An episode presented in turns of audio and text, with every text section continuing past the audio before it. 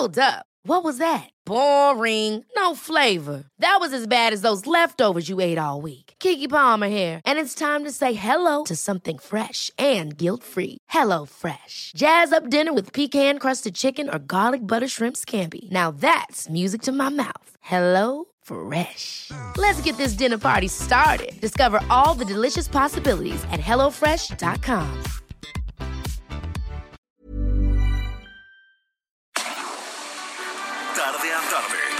necesitas saber de forma ligera, con un tono accesible. Solórzano, el referente informativo.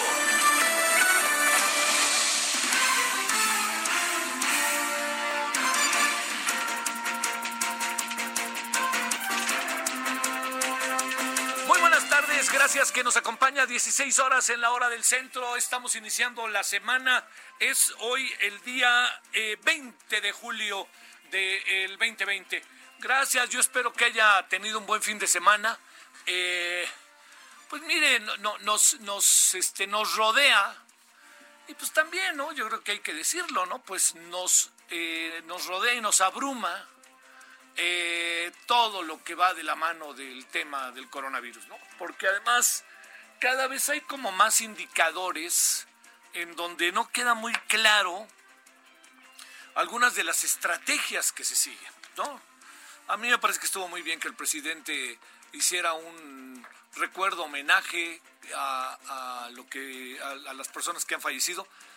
Sinceramente, lo veo siempre muy lento en ese sentido. Yo no, no hablo del presidente en general. Es una estrategia que alguien debe de empujar. Y cuando digo alguien debe de empujar, estoy hablando no solo del presidente, su equipo, ¿no?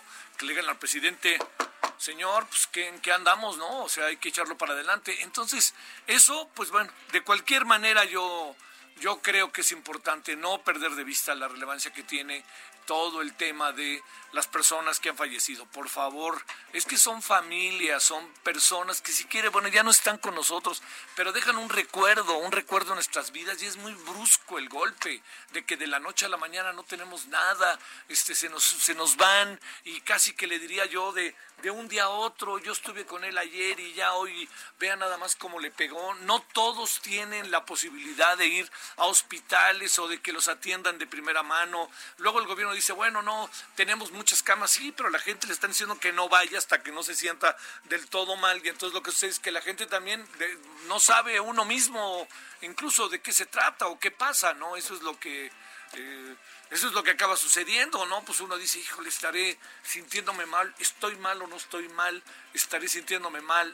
Dijo, todas esas cosas ya sabe que son tan verdaderamente, este, pues bueno, son tan, tan, tan brutales en la vida, ¿no? En la condición humana. Bueno, eso es eh, una, una de las partes eh, que tenemos ahí en el, en el eje y en el centro de nuestras vidas, el mundo entero la tiene, pero aquí sí yo le diría que algo que está pasando con nosotros y ojalá, eh, ojalá, ojalá, en verdad se lo digo, haya una haya- un proceso de mayor sensibilidad y bueno, algo que no va a pasar de aquí hasta el final, usted lo verá, es que hablen, que hablen con nuevos, este, con científicos, que hablen con especialistas. Bueno, es el cuento de nunca acabar de mi parte, no se aburra y perdóneme que se lo plantee una y otra y otra vez. Bueno, eh, mire, eh, el, eh, el- el presidente de repente hace algunas observaciones que generan controversia. Yo creo que él lo sabe perfecta, él sabe perfectamente lo que hace.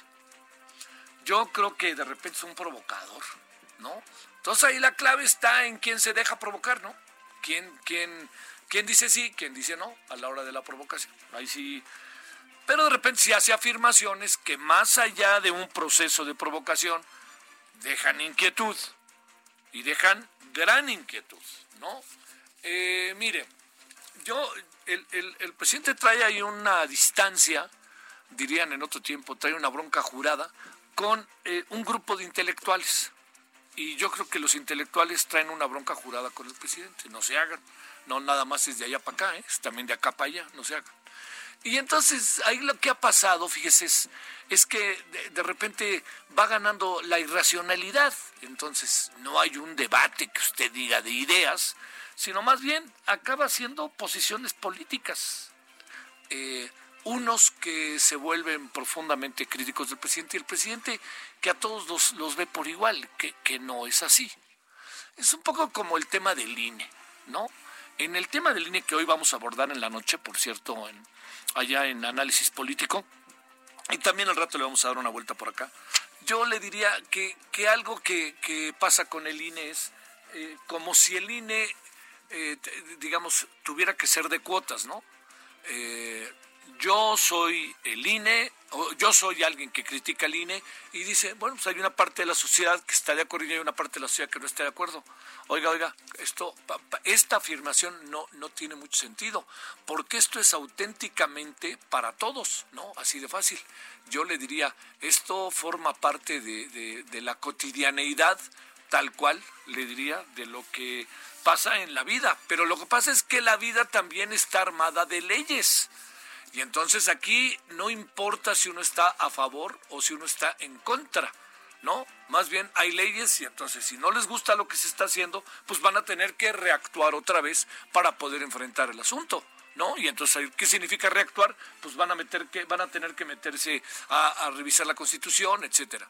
Pero esto no forma parte, por ningún motivo, se lo digo, de eh, de que estemos en medio, ¿no? De un debate sobre si el INE debe pertenecerle a unos o debe pertenecer a otros. No. Aquí en el fondo hay una circunstancia concreta y específica que tiene que ver con leyes y esas leyes son las que deben prevalecer. Que quede clarísimo, ¿no? Y lo planteo también por una razón porque eh, vamos a entrar en una discusión, usted lo verá, sí que se lo adelanto, si deben los consejeros, si son amigos de uno, son amigos de otro, cuando me parece a mí que el proceso que llevaron a efecto fue verdaderamente, eh, fue, muy acucioso. Las personas que participaron de él, que ya hablaremos con ellas en la noche, pero eh, yo creo que fue un fue un este fue, un proceso no me atrevo a decir que eh, tiene y que se desarrolló de manera muy puntual y precisa. Que hubo gente que no estaba de acuerdo pues eso pasa. Hubo gente que no está de acuerdo. Bueno le abrí el paréntesis del INE y regreso a este debate que tiene el presidente con los intelectuales. Muchos de los abajo firmantes como se ha venido diciendo pues bueno yo creo que hay que identificar que eh, crearon toda una serie de infraestructura editorial, revistas, programas de televisión, etcétera, pues con un apoyo real de los gobiernos, ¿no? Aquí la clave del asunto está en sí esto que es el apoyo de los gobiernos al mundo de intelectual, artístico, editorial, eh, todo eso es un es un apoyo que, que tiene que eh, provocar o, llevar, y esto yo creo que es ahí donde está la bronca, a apoyar a esos gobiernos o se mantiene la autonomía del intelectual. Es ahí en donde está el asunto. Entonces, cuando el presidente dice, es que lo que pasa es que estos se han servido y no sé qué, bueno, estará en estos grupos, que yo creo que no hay que darle muchas, muchas vueltas, se refiere, perdón, anexos y a letras libres, Habrá que ver si quienes encabezan estos proyectos entraron en esa categoría.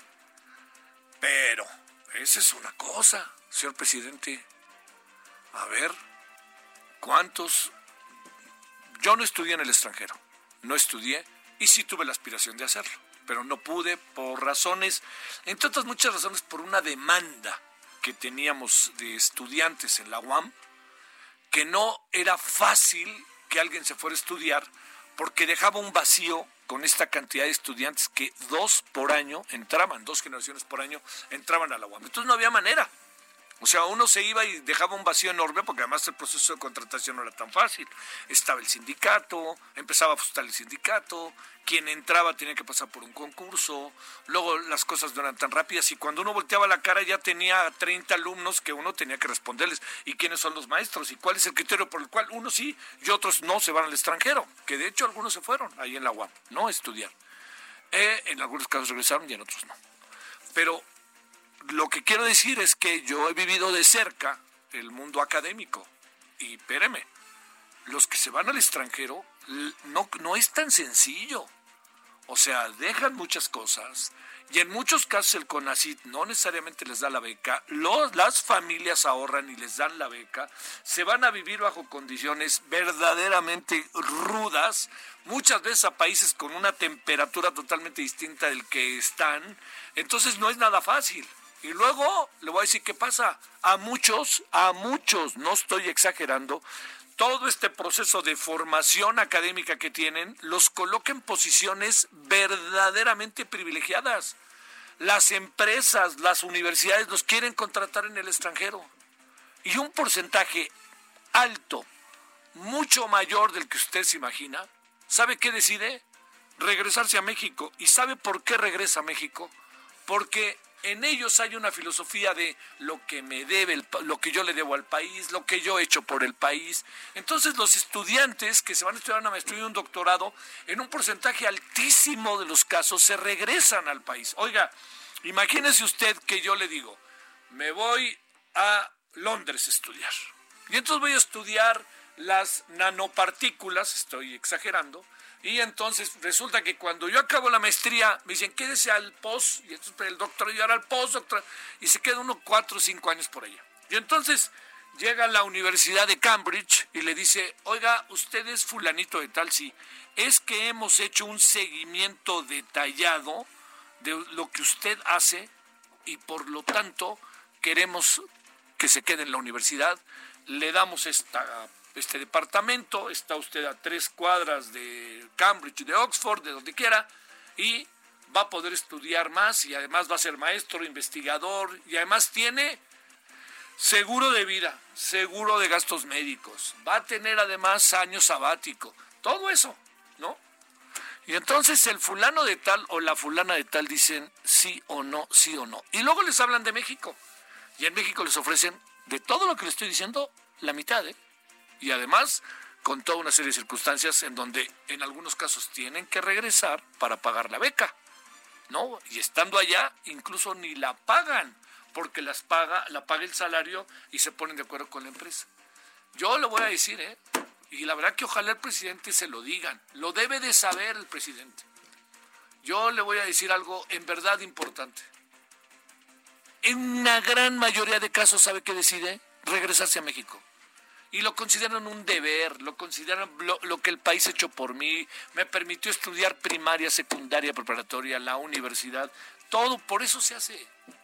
Entonces, toda esta cuestión de los que se van a estudiar al extranjero, lo único que genera es un asunto de clases sociales, oiga, que ni son. O sea, ni son clases sociales, porque resulta que un egresado del Politécnico, que su papá lo mantiene, que vive en Oaxaca, que como de lugar consigue la beca, se va a la beca, regresa a México y dice, no, pues yo tengo que hacer algo por mi país. Y oiga, y no es hijo de papi, es un hombre que además es de origen campesino y a duras penas ha estudiado, iba a estudiar iba a estudiar a, la escuela que se encontraba a dos horas de su casa, la primaria, no, oiga, y luego tuvo que aprender como pudo, no tenía computadoras, poco a poco fue teniendo computadora.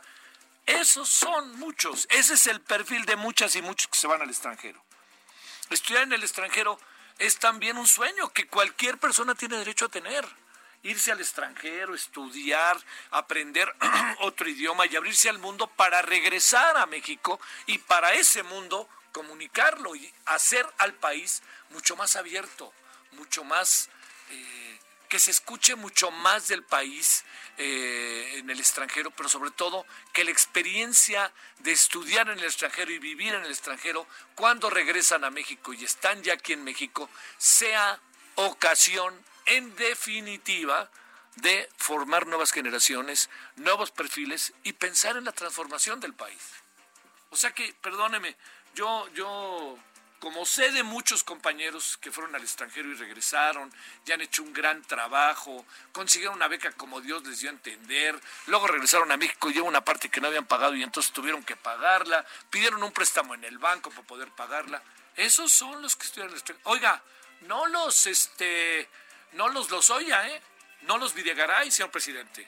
Esos son la minoría. Porque además en su gabinete usted tiene tres, cuatro, cinco extraordinarios personajes que estudiaron en el extranjero y no se les aplica. ¿Por qué? ¿Por, qué regresaron? pudiéndose quedar algunos días allá. ¿Usted no cree que Arturo Herrera, el secretario de Hacienda, con la mano en la cintura podría conseguir un empleo fuera de México? Y aquí está ganando y además pidiéndole a la gente que gane 25% o le, menos o pidiéndole a la gente que además de su salario. ¿no? Órale, que este es el momento para dar el salario, por cómo está el país. Y los burócratas ya no saben ni cómo hacerle, no saben ni cómo vivir, no tienen agua en, la, en las oficinas, no tienen computadoras y además de todo, ahora les piden que gocen, que, que, este, que cedan su salario. Pues digo, ¿de qué van a vivir? Oiga, no son millonarios. La verdad son trabajadores que además han hecho, me parece que una pues, que han buscado a lo largo de mucho tiempo ser leales y honestos con su trabajo, con su familia y sus vidas. Y ahora resulta que estamos eh, eh, eh, en la manera en que estamos, pues así, así no va a ser muy difícil que así podamos también generar nuevas, nueva producción de hombres y mujeres que pudieran cambiar el orden de las cosas. O sea, ¿por qué? Porque todo el mundo nace con resentimiento y porque no tengo ni siquiera para caerme muerto ni para pagar la renta. Todo esto, yo, yo diría, ¿por qué se lo cuento? ¿Para quejarme del gobierno? No, no, sino simplemente para abrir la, el pensamiento de entender la relevancia que tiene que mexicanas y mexicanos vayan al extranjero a estudiar. Es fundamental. Y si podemos todo esto facilitarlo, vayan y regresen. Oiga, pregunte en el, en el Simvestab, pregunte a todos ellos, ¿eh? ¿Cómo le hacen que esto es muy importante, ¿cómo le hace Simvestab? ¿Cómo le hace la UNAM? ¿Cómo le hace el Poli? ¿Cómo le hace la UAM? La cantidad de extranjeros que vienen. ¿Saben por qué vienen? Pues porque lo que quieren al venir es eh, tener más conocimiento, regresar a sus países con más formación, porque el mundo es universal, porque el conocimiento es la llave de la transformación. Pues, a ver, mire, cierro con esto. ¿Cómo está la cómo está cómo estamos con el coronavirus? Véanlo usted. El coronavirus lo tenemos ahí, ¿no? Y entonces hoy ha habido dos noticias y las dos han asombrado al mundo, que parece que aparece una vacuna. Ya hicieron la prueba en Brasil, hicieron, entonces parece que la vacuna puede salir antes de lo que uno se imaginaba. Conste que dije parece, ¿eh? Bueno, todo esto que hablamos de la vacuna, a ver, ¿de dónde salió la malvada vacuna? Cuénteme. ¿Cómo salió la malvada vacuna? Yo le diría, pues salió simple y sencillamente del conocimiento. Oigan, señor presidente, sé que lo sabe, de egresados y trabajadores del Politécnico y la UNAM, ¿eh? No, no crea que solamente fueron allá de Londres, no, no, egresados de estas instituciones. Lo, lo peor que puede pasar es que no nos demos cuenta que si un país no produce conocimiento, o sea, no produce científicos y los apoya, y si se van al extranjero, váyanse, regresen, entonces, si es una forma de ver la vida, va a estar terrible lo que viene, ¿eh? Si ya de por sí está complicado, complicado por muchas razones, ¿eh? no creo que solo porque el gobierno o la política del gobierno, alguna cosa así, ¿no? Yo lo que digo es, es el momento para echarse para adelante. Es una coyuntura, el, coronavirus nos coloca una coyuntura buenísima. Mire, pregúntele al señor López Gatel si estudió en el extranjero. Pregúntele a un gran científico mexicano, Gustavo Reyes Terán, si estudió en el extranjero. Pregúntele a todos estos científicos que hoy juegan un papel fundamental, todos los que forman el Consejo Asesor. Pregúntele al señor Jorge Alcocer si estudió en el extranjero. ¿Lo hizo más, lo hizo menos? Lo hizo más. ¿Por qué? Valoró lo que tenía, valoró la forma de vida que tenía, seguramente valoró hasta lo suyo, su familia, pero además Ah, lo maravilloso, adquirió conocimiento. Y ahí lo tiene hoy como secretario de salud, y ahí lo tiene como subsecretario de salud, y ahí lo tiene el Instituto Nacional de Enfermedades Respiratorias. Es un momento formidable, pero no podemos estigmatizarlo, o sea, que quede claro que una minoría, los Videgaray y todos estos, se hayan vuelto locos, es problema de ellos. Pero tenemos que transformar esa mirada porque la gran mayoría de los mexicanos y mexicanas que estudian en el extranjero, la gran mayoría no son ellos, son otro perfil de hombres y mujeres. Es un compromiso maravilloso el que han hecho muchos de ellos y muchas de ellas. Fíjese, hoy, hoy leí, leí el artículo, me llamó mucho la atención, de Vanessa Rubio, no sé si lo leyó. Bueno, no deje de leerlo, está en el Heraldo. Es un artículo que merece ser leído de palabra a palabra. Puede usted creerle o no, pero dice Vanessa Rubio, yo soy una mujer que se ha dedicado a la academia y a la consultoría. Me metí en la política por mi amistad y ni le hagan especulaciones. Me voy porque ya me di cuenta que ya hasta aquí llegué. Ahora tengo que volver a la academia y me voy a Londres a estudiar. Oiga, es que tiene mucho dinero y se fue a Londres. No sabemos. Se fue a Londres porque a lo mejor una universidad dijo, oigan, en México hay una chava que se llama Vanessa Rubio que es buenísima. Tráigansela, ¿no? Bueno, pues tenemos que defender a los nuestros, entonces tenemos que darles a regresar y dejémonos ya de una vez por todas la verdad, de estigmas como los que se han estado desarrollando. No creo que nos sirvan de nada. A ver, si un joven de 23 años me está escuchando, ¿en dónde? En Guadalajara, que a mí tanto me gusta, en Acapulco, ¿no? Y es estudiante egresado de la Universidad Autónoma de Guerrero o de la UDG, para ponerlo fácil, o de la Universidad Autónoma de Guadalajara, la UAJ. Bueno, y dice, yo quisiera irme a estudiar, es que soy físico y quisiera irme a la Universidad de Berlín, porque allá en Berlín hay una cosa, hijo, pero ¿cómo le hago para irme? Bueno, pero es que yo me quiero ir porque cuando regrese quiero hacer esto por mi país. ¿Eso es para estigmatizarlo? No, señor. Vea, vaya, ayudemos a que se vaya y estemos siguiéndolo y, bus, y busquemos la manera de forzar la máquina para que se regrese, que no se quede allá. Bueno, todo eso tiene que ver con muchas cosas y por cierto, mi querido Marco Fernández, este, eh, aquí está, dice Marco Fernández algo, el, caso de Vanessa Rubio no le gusta tanto, dice, la gran diferencia es que ella pidió el voto para ser servidora pública por seis años, sabía lo que se metía. Y fíjese, Marco Fernández me dice, yo orgullosamente estudié en Duke, la beca de Duke, cuando se me empezó a acabar tuve que trabajar en la biblioteca, pedirle prestado a mis papás. Bueno, como decías hace un ratito, no nos hagamos. Muchas gracias, Marco. Te mando un gran abrazo. No es solo una provocación del presidente, sino retrato de sus prejuicios. Pues hijo, espero que no sea así, mi querido Marco, pero así es. Bueno, este, gracias, Marco Fernández. Eh, pensémosle, ¿no? Es cierto lo que dice Marco Fernández respecto a Vanessa Rubio, ¿no? Ella, como sea, decidió ser servidora pública, ser este legisladora seis años. Oiga, que fue porque la ganó debido a que es plurinominal, ser el sereno, pero fue su decisión y ahorita ya no, habrá que ver por qué ya se bajó del barco. Yo le recuerdo lo que hoy escribió en el Heraldo, ¿no? Y ahí lea usted lo que escribió el artículo que está en la página 12, por ahí así, léalo y ahí están sus razones, ¿no? No se hagan bolas, dirían algunos. Bueno, eh, ha sido tema, ¿eh? Todo el fin de semana esto. He escuchado a muchos compañeros que me dicen, pero ¿qué le pasa al presidente? ¿Por qué el presidente no, no, no, no nos apoya en esto, hombre? Y mucha gente me lo ha dicho que votó por él. ¿eh? Me dice, oye, claro que yo voté por él. Yo también voté por él y que le quede claro que yo soy de los que no se arrepiente, ni me voy a arrepentir, ¿no? Pero lo que sí creo es que no es, no es como para echar a andar esto, porque en el fondo, insisto, termina siendo un estigma social. ¿Sabe por qué es un estigma social? Ahí van los riquillos que se pueden ir al extranjero. Si viera cómo la paz. Bueno, Marco Fernández que se fue a Duke y se le acabó la lana y tuvo que. Bueno, a ver, yo tuve un hijo que tuvo que trabajar en Estados Unidos. Este, y bueno, consiguió facilidades, lo que quiera, pero pues, uno tiene que, que buscarle cómo, ¿no? Porque además de todo, pues no es tan fácil estudiar una maestría y un doctorado, ¿eh? Uno requiere de, hay que echarle ganas.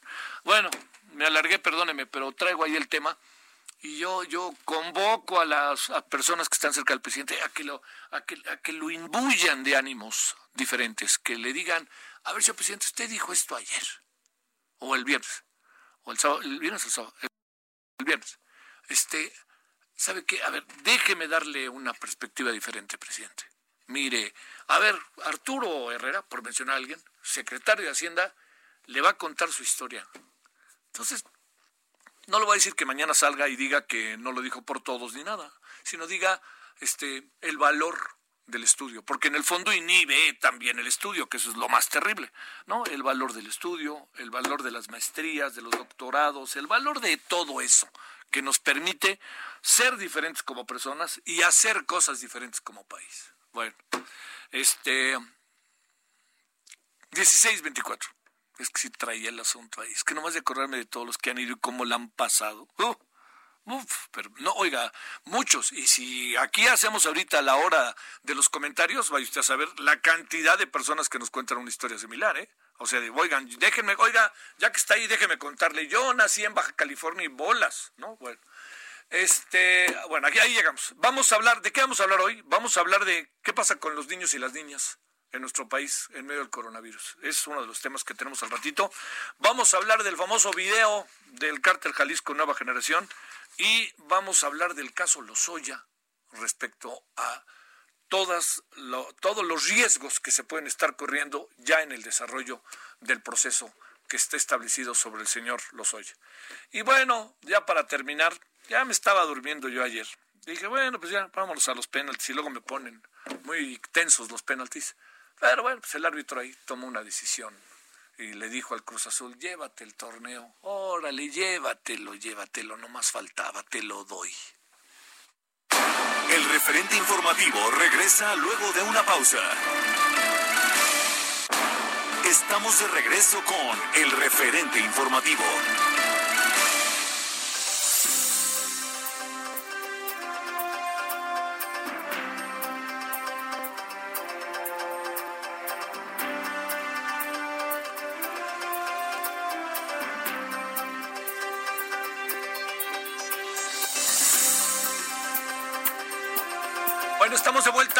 16 con 30 en la hora del centro. Oiga, una declaración que supongo que en Morena no va a gustar mucho de Porfirio Muñoz Ledo, que está, en verdad se lo digo, eh, yo creo que, eh, digo, no, no, no tanto por, por una posición con, que sea como crítica o algo así en contra de alguien, ¿no? Sino me parece que siempre ha sido un hombre lúcido, pero ahora me parece que está colocando temas en la mesa de manera muy interesante para reflexionar con él, ¿eh?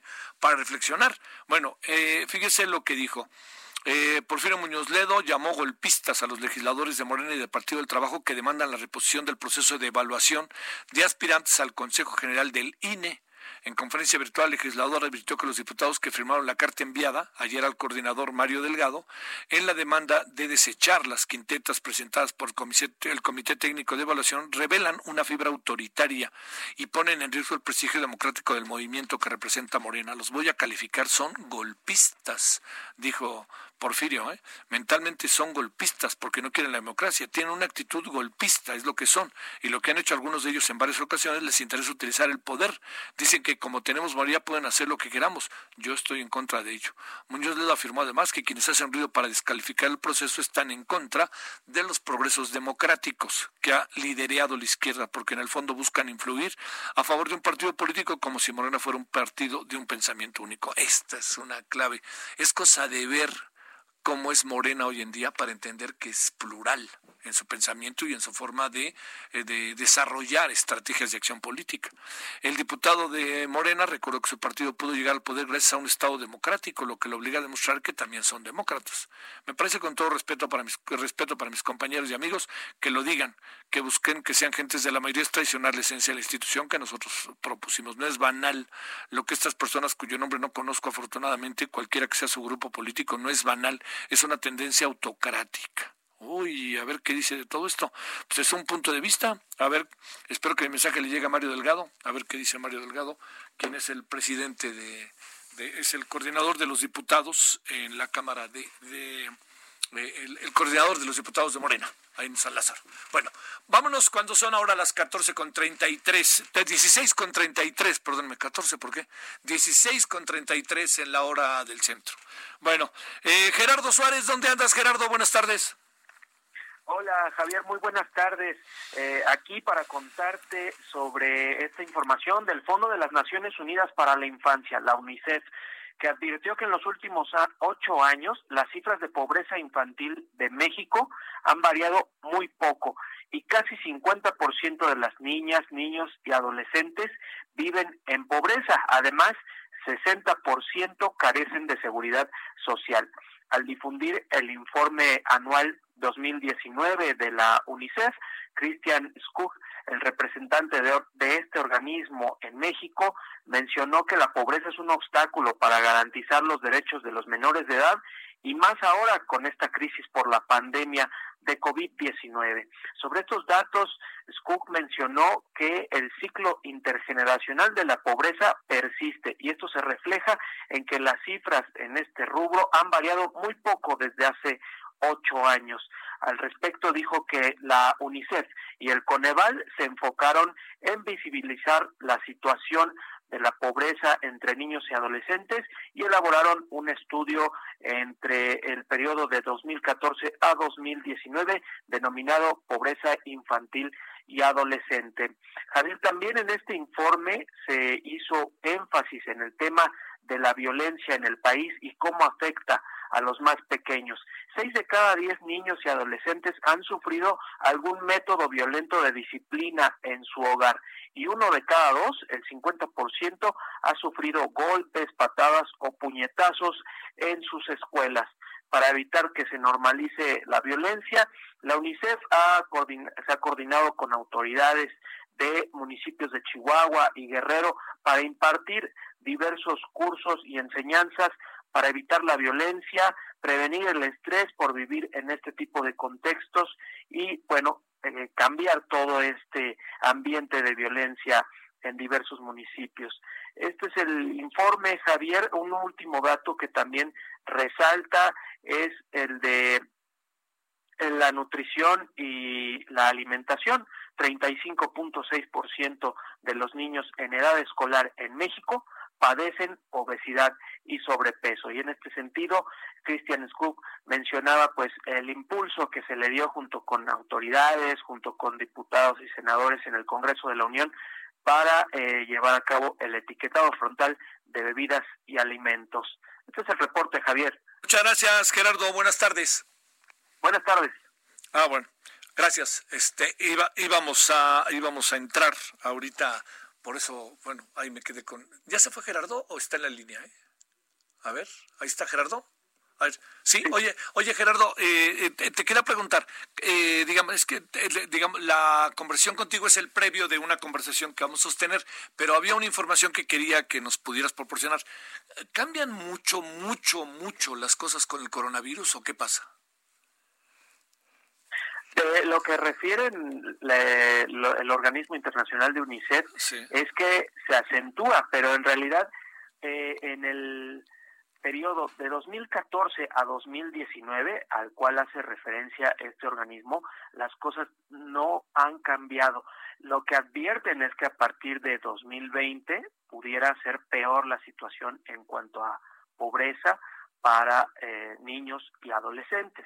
Es el escenario que están previendo y ahorita pues este balance se enfocaba más en el periodo que te menciono, Javier, 2014 y sobre todo al corte del 2019, porque este periodo pues es el convenio que tenían eh, de, colaboración con la anterior administración y a partir de 2019 pues, se renovó este convenio de colaboración con el gobierno de México que está en funciones y pues este es el panorama que plantean. Muchas gracias, Gerardo. Gracias a ti. 16 con 37 en la hora del centro. Solórzano, el referente informativo.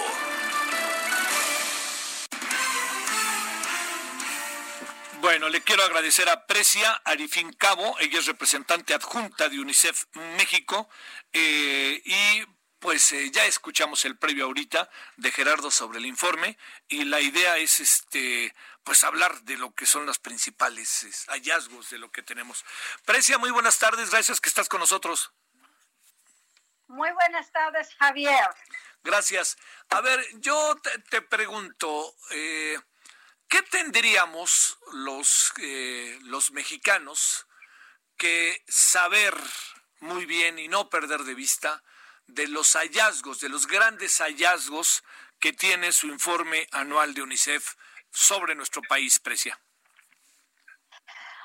gracias, Javier. Eh, primero, es muy importante destacar que seguimos con eh, los mismos problemas y hay algunos de ellos que están empeorando. Por ejemplo, seguimos con el problema que 35.6% de niños entre 5 a 11 años padecen sobrepeso y obesidad. y 49.6% viven en situación de pobreza. Entonces, esto todavía son cifras que, que, para nosotros llama mucho la atención y que sabemos por el tema de COVID se va a empeorar. Entonces, allí em, nuestro llamado es, hay que seguir trabajando, seguir cooperando con el gobierno de México para asegurar el bienestar de niños, niñas y adolescentes en este país. Eh, ¿Cómo se ve desde UNICEF las políticas públicas del gobierno mexicano, tanto en términos federales como estatales respecto a los niños y niñas? Las políticas públicas del gobierno, de todos modos, eh, han, han, visto un buen resultado cuando sacaron la Ley General de Derechos de Niños, Niñas y Adolescentes. Ahora la cuestión es cómo aseguramos que implementamos muy bien esta ley, asegurar la buena nutrición de los niños, la protección de los niños contra la violencia, el acceso a educación de calidad, entre otras cosas. Pero digamos, todavía hay mucho espacio o mucha oportunidad de asegurar que se puede implementar esta ley y otras políticas para favorecer a los niños. Eh, en este momento en el COVID, por ejemplo, es muy importante el tema de protección social, de continuar o aumentar los programas sociales que benefician a niños, niñas, adolescentes y sus familias. Eh, Precia, la, la, parte que corresponde a, a, estos asuntos que siempre son tan profundamente delicados de las divisiones de clases sociales, la situación económica, variables, campo-ciudad, hay, hay, hay cosas para, supongo, para resaltar, ¿no? Para conocer. ¿Cuál es esta diferencia campo-ciudad? ¿Es muy grande o no muy grande? ¿Los niños del campo en México, bajo qué condiciones están? Ahora mismo en el COVID, según también las encuestas de UNICEF, eh, solo tres de cada diez hogares con niños reciben apoyo de algún programa gubernamental de bienestar. Lo que quiere decir esto es que van a tener mucha dificultad de adaptar a la nueva normalidad, a la nueva eh, situación que nos enfrentamos con este COVID. Y también sabemos que con la educación en línea, este, aprende en casa, eh, 78.6 de los hogares con niños de edad escolar tuvieron dificultades para continuar la educación por falta de computadora o internet, apoyo de o conocimiento de libros.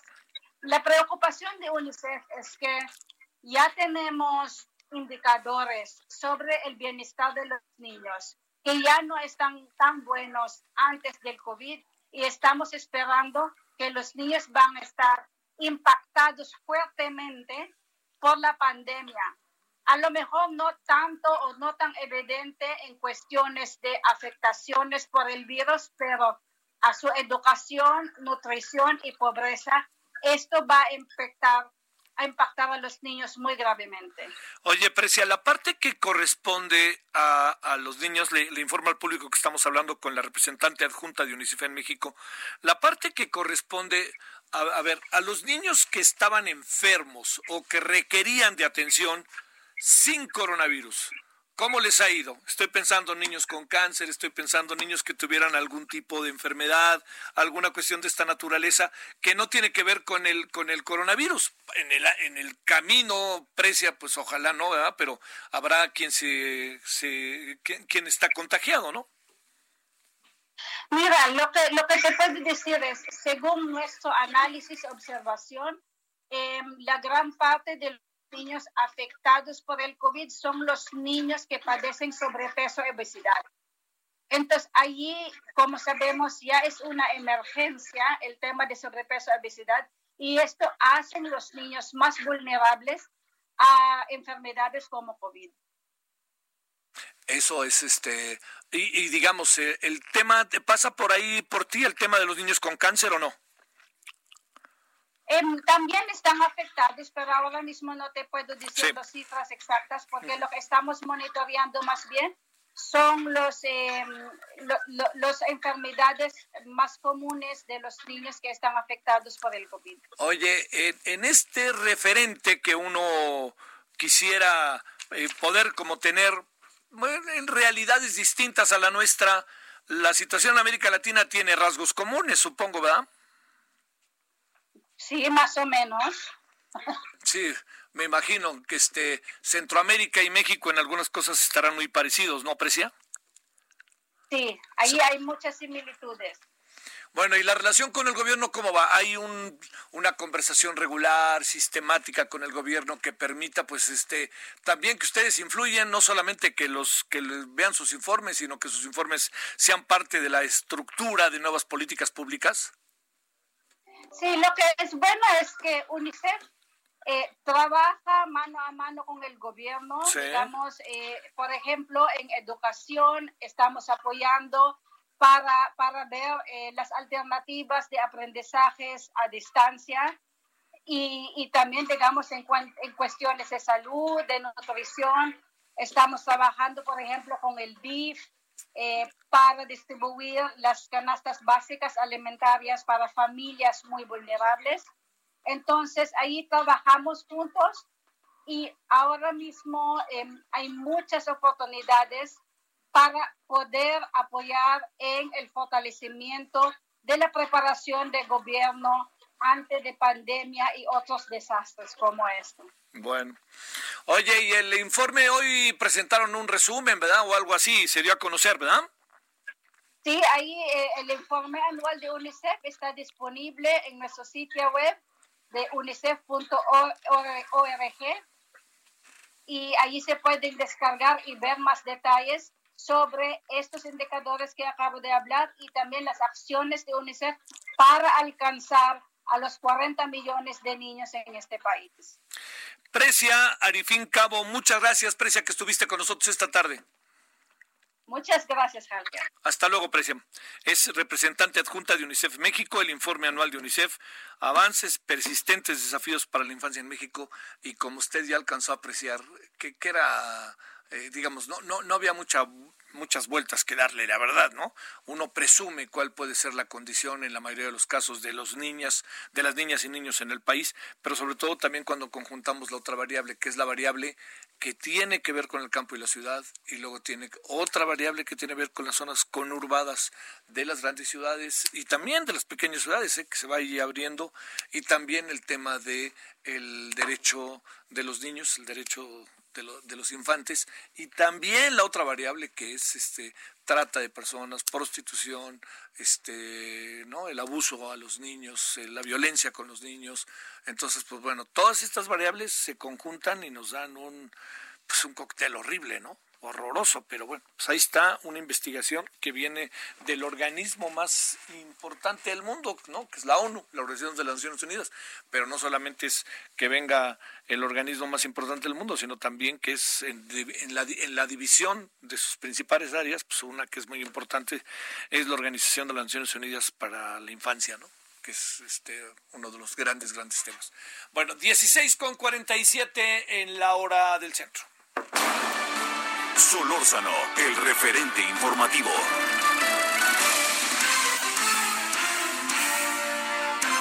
Bueno, vámonos enterando de lo que pasó en Washington, pia pianito, y para eso está Misael Zavala. Cuéntanos, Misael, sobre los informes que se dieron a conocer con motivo de este viaje. Adelante. Buenas tardes, Javier. Así es, el Senado de la República recibió hoy por parte de la Secretaría de Relaciones Exteriores el informe sobre los resultados de la visita oficial del presidente Andrés Manuel López Obrador a la Casa Blanca en Washington el pasado 8 de julio. El documento relata que el 30 de julio el mandatario estadounidense Donald Trump envió la invitación a López Obrador para realizar esta visita oficial y entre algunos de los resultados de la visita está que el gobierno de Estados Unidos ofreció todo el respaldo a México para trabajar en la disminución de nuevos casos de COVID-19 en la frontera entre ambos países. Incluso se comprometió el gobierno de Donald Trump a que México acceda a los tratamientos y vacunas contra el virus desarrollados en Estados Unidos. Esto a pesar de las declaraciones que se registraron ayer por parte del mandatario estadounidense sobre de voltear a ver a México eh, por los resultados que ha tenido en la pandemia del COVID-19. El informe relata que el vicepresidente de Estados Unidos, Michael Pence, fue el que ofreció todo el apoyo necesario de su gobierno para trabajar en la disminución de nuevos casos fronterizos por el COVID. En cuanto al sector económico, la Cancillería destaca que tanto la Secretaría de Economía como el jefe de la oficina de la presidencia, Alfonso Romo, trabajarán con sus contrapartes estadounidenses para explorar mayores oportunidades de colaboración entre ambas naciones. El documento también relata las actividades que realizaron López Obrador y Donald Trump, incluida la cena de trabajo con empresarios de ambos países, en las que se exploraron nuevos escenarios que ofrece el TEMEC para aumentar la inversión y el empleo. Javier, el documento es de apenas ocho páginas, es un documento escueto donde, bueno, gran parte de las páginas eh, detallan los mensajes y un resumen de, de lo acontecido en Estados Unidos, que al final bueno, son situaciones públicas, Javier.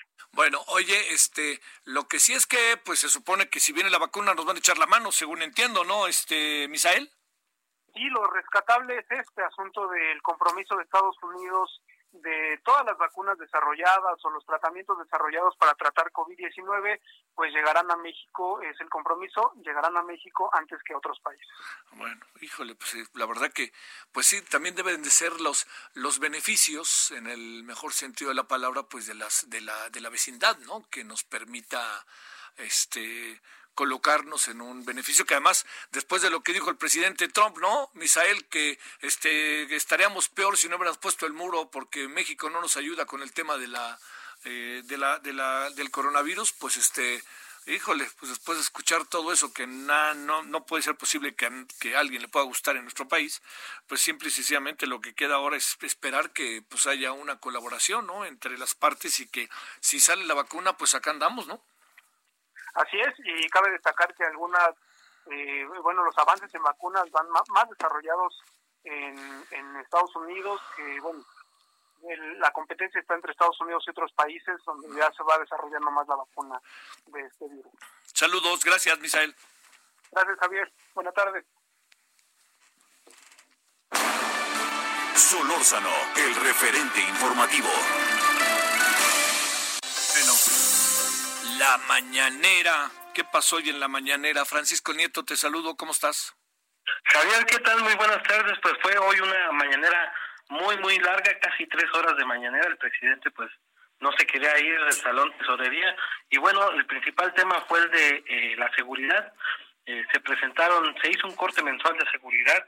Y bueno, en este corte, el secretario de Seguridad Pública, pues, dio a conocer que son cuatro meses consecutivos a la baja en homicidios y aunque se trata de un menos 0.8% en el, en el mes de junio para el funcionario, esto significa que hay una clara línea de contención de este delito, pero también reconoció que el problema del feminicidio aún sigue latente entre el gobierno federal y en la sociedad, pues subió en estos cuatro meses que se, que se están dando a conocer, subió 7.7% eh, este delito, Javier. Y bueno, también hablaron el presidente habló de los Oya, eh, explicó que es necesario que tenga un resguardo especial eh, el, el, extraditado, un, un, resguardo físico, pues dice que eh, ya está empezando a dar las primeras declaraciones y pues que está involucrando a políticos, a servidores públicos. Y bueno, en este tema de, de seguridad también se habló sobre este video polémico del fin de semana, no sé si, lo recuerdas, Javier. Sí, claro que sí las camionetas, a este arsenal que presumían integrantes del cártel eh, Jalisco Nueva Generación. Y bueno, aquí el secretario de Seguridad Pública habló de que se trata de una, que se hizo un análisis y bueno, este análisis demuestra que son, eh, pues usan camionetas estos personajes comerciales, eh, que son camionetas con un blindaje artesanal, así lo dijo el secretario, y bueno, pues dijo que se trata pues de, de intimidaciones para que lleguen a su archival enemigo que es en estos momentos el marro y para demostrar pues su fuerza ante su jefe el Mencho. Javier. Oye, este, y también apareció, creo que el tema ahí, me, me, me, hay, hay dos cosas me sorprendieron hoy. Eh, cuéntanos la segunda que te pregunto, pero la primera es, ¿quién le informa al presidente que ya declaró el, este, el señor Lozoya, siendo que se supone que es una fiscalía autónoma? Bueno, pues aquí el presidente dijo que lo leyó en los medios de comunicación. Ah. y que todo indica que esas versiones que leyó en los medios de comunicación son ciertas y eso quiere decir que pues el, Lozoya ya está empezando a dar esta pues información. Eh, el presidente ha dicho en los últimos días que eh, se presume de que en este pues en estos eh, presuntos sobornos se pagó a los exlegisladores de la legislatura pasada por aprobar la reforma energética y bueno parece que todo indica todo indica que hacia allá va estas primeras declaraciones de los Oya. Bueno y de la renuncia dijo que no tiene información cierta, ¿verdad? Sí, dijo que no hay en estos momentos una información certera, respecto a la salida de su secretario de, su secretario de comunicaciones y transportes eh, Javier eh, eh, Jiménez Espriu, pero bueno explicó que hoy más tardar mañana tendrá un diálogo pues con él privado y pues ya nos estará informando si le acepta o no le acepta o de qué se trata esta posible renuncia que por el momento el presidente no la tiene. Sale. Sale, muchas gracias, eh. gracias eh, Francisco. Sí, son, dos asuntos, no queda claro cómo un funcionario de él no sabe si va o no, pero bueno, ahí está. Y la otra es que los medios que nunca son creíbles, ahora resulta que son creíbles, porque ellos dijeron que, bueno, estoy confuso, ¿eh? este, esos dos elementos hoy me generaron confusión, le confieso. Bueno, vamos a pausa, estamos de vuelta.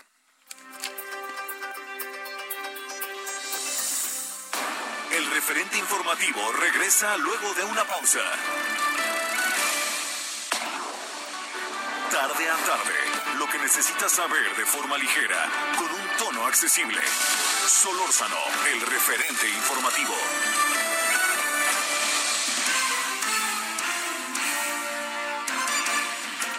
Bueno, vámonos, entramos a la segunda hora. Gracias que sigue con nosotros 17 horas en la hora del centro. Algo de lo que ha pasado a lo largo del día, por si eh, usted no ha estado al, tanto, ¿no? Y está iniciando sintonía o nos ha seguido y la primera hora pues hablamos básicamente de declaraciones que hicieron el fin de semana, hechos que pasaron el fin de semana y además también, no solo eso, sino también la parte que corresponde a, la conversación con la representante de UNICEF en México, el informe sobre la infancia en el país, digno de echarle una mirada. Bueno, la Secretaría de la Defensa Nacional confirmó la veracidad de los dos videos que se difundieron este fin de semana en redes sociales en los que miembros del cártel Jalisco Nueva Generación muestran armamento. El secretario Luis Crescencio Sandoval informó que eh, los videos habrían sido elaborados por un grupo élite del cártel surgido en 2019, liderado por Juan Carlos González alias el 03 y es el único grupo armado de esta naturaleza. Eso es lo que dice, ¿no? En esta, eh, en esta, eh, en estas grabaciones Recuerde, se exhiben vehículos con blindaje artesanal, se identifican 54 fusiles de asalto, 10 eh, fusiles Barrett, calibre 050, 9 ametralladoras, 6 lanzagranadas y una ametralladora antiaérea calibre 50. Bueno, y también, para cerrar ahí, que es otro de los temas que vamos a tratar ahorita, es reportes de cifras de homicidios y feminicidios en el país esta mañana, ahí el secretario de Seguridad, Alfonso Durazo, afirmó que hubo un descenso de 0.8% de enero a junio en las cifras de homicidio doloso. Indicó que en julio se reportaron 2.851 homicidios dolosos. Sin embargo, respecto al primer semestre de 2019, sí hubo un incremento de 1.7, y es que de enero a junio del 2019 hubo 17.205 homicidios dolosos, mientras que en el mismo lapso de este año se registraron 17.000 493. Muy poco lo, el incremento, pero incremento.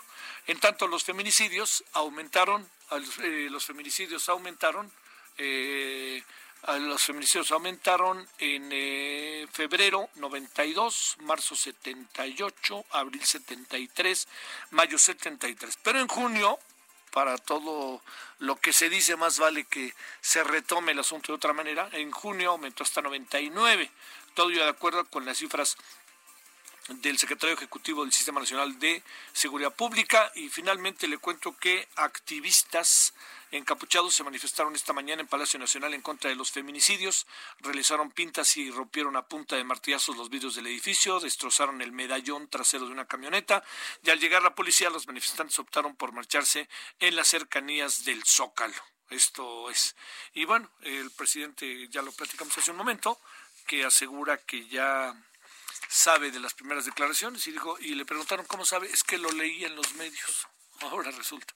Bueno, este, pero bueno, eso es lo que él dijo. Vámonos a las 17 con 3 en la hora del centro. Solórzano, el referente informativo.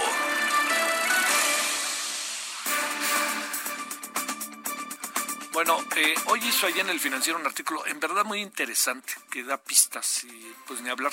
Lo leí y dije, pues ojalá nos dé algo de su tiempo Eduardo Guerrero para poder conversar a profundidad sobre él, el tema y sobre otros temas, otro tema también que ahí se, se, aparece de manera tangencial. Bueno, Eduardo Guerrero es consultor en seguridad pública y analista político gubernamental en Lantia Consultores. Eduardo, como siempre, gracias que tomas la llamada. Buenas tardes. Eh, gracias a ti, Javier. Un gusto, como siempre. Gracias. Primero, este, antes que entremos a lo del video, las cifras de hoy sobre feminicidios es que sí creció el número, ¿eh, Eduardo? Sí, este, efectivamente se ha agravado este problema. Todavía no queda claro cuáles son las causas de que esté subiendo así, pero pues es muy preocupante, Javier. Sí, sí. Eh, el homicidio, aunque hay pequeñas variaciones, la verdad es que estamos con los homicidios estabilizados, pero en niveles muy altos. Entonces, el presidente pudo, digamos, reducir al mínimo, diría yo, la tasa de crecimiento, pero no ha podido reducirlos y los tenemos estacionados pues en niveles muy altos, más o menos tenemos unos 3.000 homicidios al mes, de los cuales alrededor de 2.000 están vinculados con el crimen organizado, son lo que conocemos como ejecuciones. Oye, y lo, lo, que sí es que también coloca a, a este, al tema de los feminicidios, en un lugar, en un lugar en donde el, el propio presidente como que ha sido este, no, no, no lo ha minimizado, pero como que le ha dado, le ha tratado de dar otra dimensión, ¿no? al tema.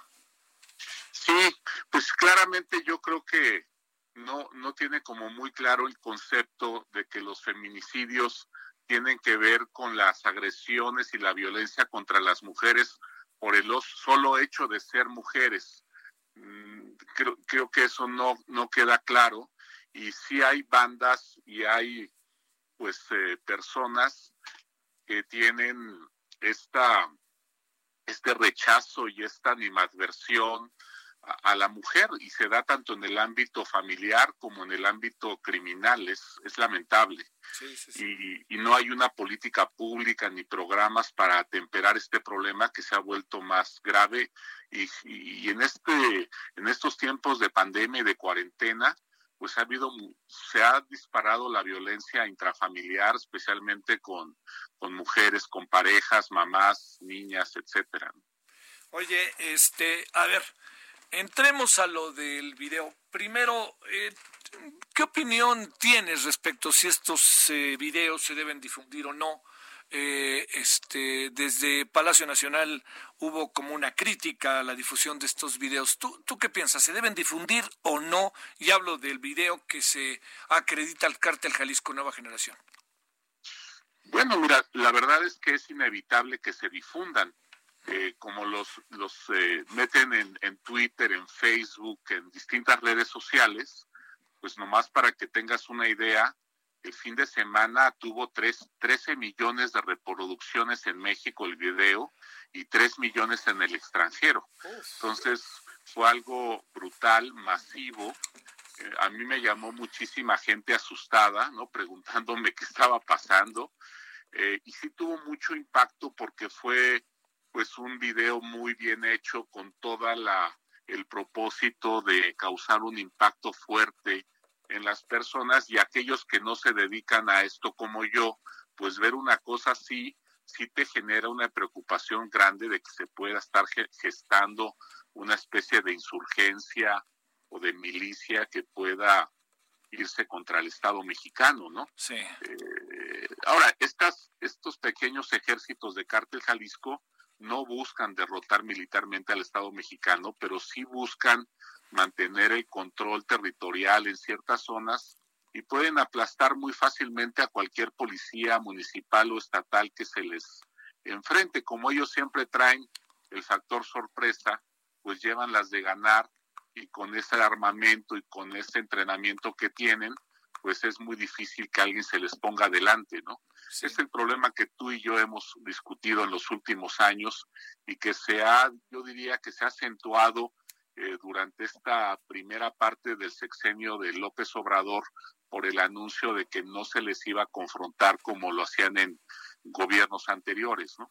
Oye, eh, a ver, uno de, estos asuntos, eh, eh, le, le, das, le concedes un valor al hecho de que sale el video cuando el presidente está en Jalisco de gira, que es una de las zonas junto con Guanajuato y Colima hoy más este, castigadas por todo el proceso de la violencia? Sí, fíjate que yo traigo esa hipótesis porque es demasiada coincidencia que justamente es la mañana del viernes el presidente declarara que no se iba a negociar con los grupos y salga este video en la tardecita. Ahora, eh, eh, la cúpula militar ha declarado hace unas horas que se debió a que era el cumpleaños del Mencho.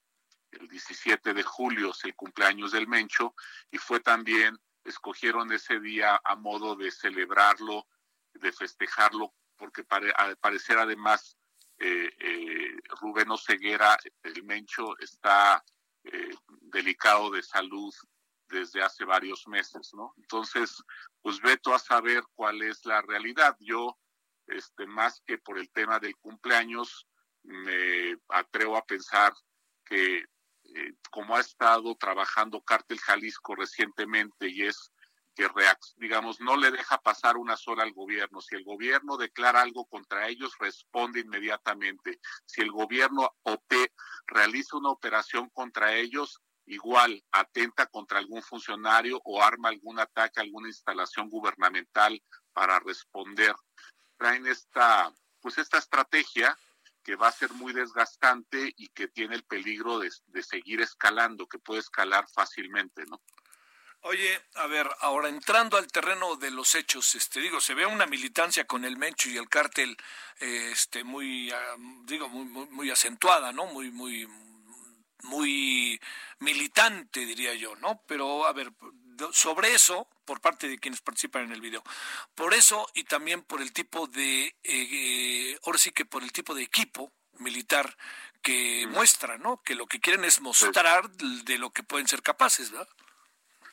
Sí, bueno, llevaban un eh, lanzador de misiles antiaéreo, llevaban creo que cinco o seis Barrett, eh, calibre 50, varias ametralladoras, todos los vehículos estaban blindados, 18 vehículos blindados.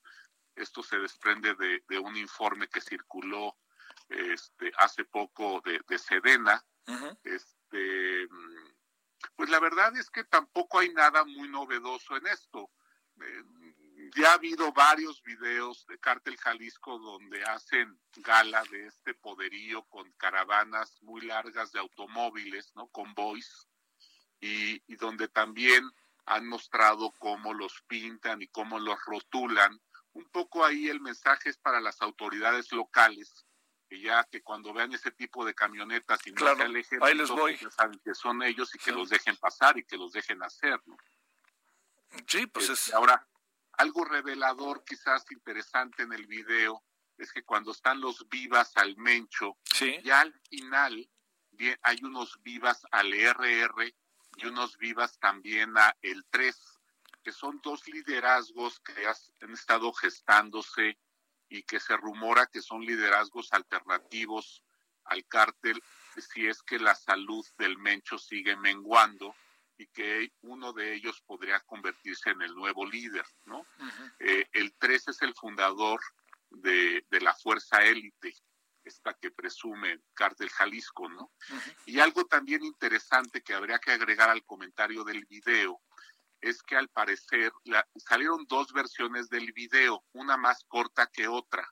Parece que lo recortaron, Javier, porque se dieron cuenta que al final del video se toma el contorno de las colinas o los montes que están atrás y eso los pone en grave riesgo de que se localice con mucha precisión dónde fue grabado este video y puedan irse a la zona. Ya hay ahorita algunos tuiteros que se dedican a temas de geolocalización, que están ubicando la filmación del video en Tomatlán, Jalisco, eh, curiosamente cerca de una base militar.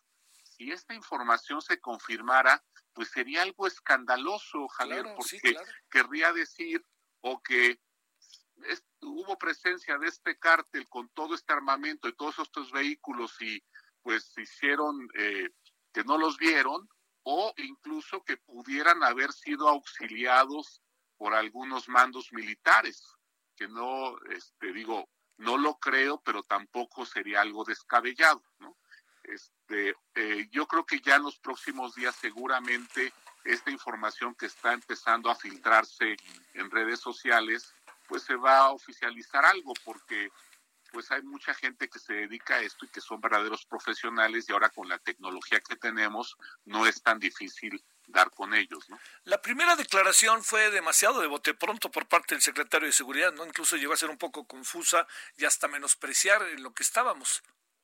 Así es, y, y yo creo que muy en contra de, también de la narrativa que había manejado el secretario Durazo, ¿no? Eh, ah. Como que también ahí les hace falta coordinarse más en temas de mensajes, porque sí son muy contrastantes los mensajes.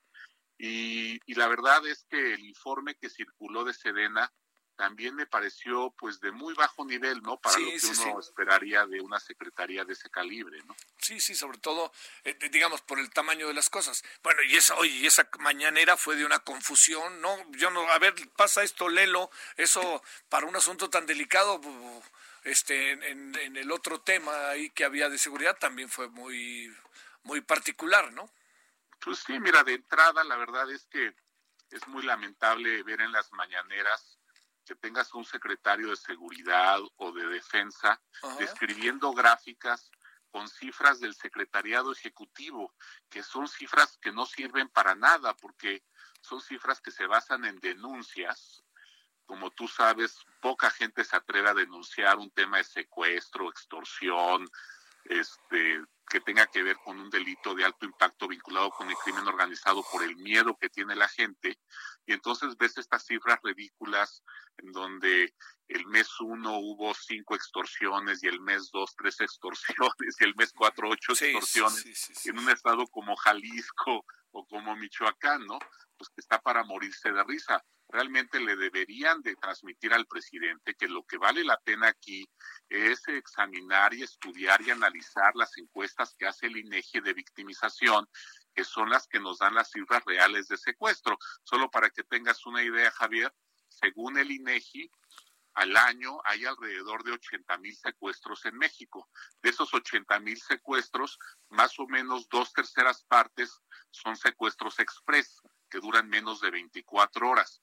Pero aún así tendríamos alrededor de 20 mil secuestros eh, en forma, digamos, como los conocemos, que es una cifra masiva y, y, espeluznante, ¿no? Y no tener estas ridiculeces del secretariado ejecutivo de que hubo en México en un año mil o dos mil o tres mil secuestros, ¿no? Que es una, una subestimación tremenda. Sí, sí, que esa es la otra.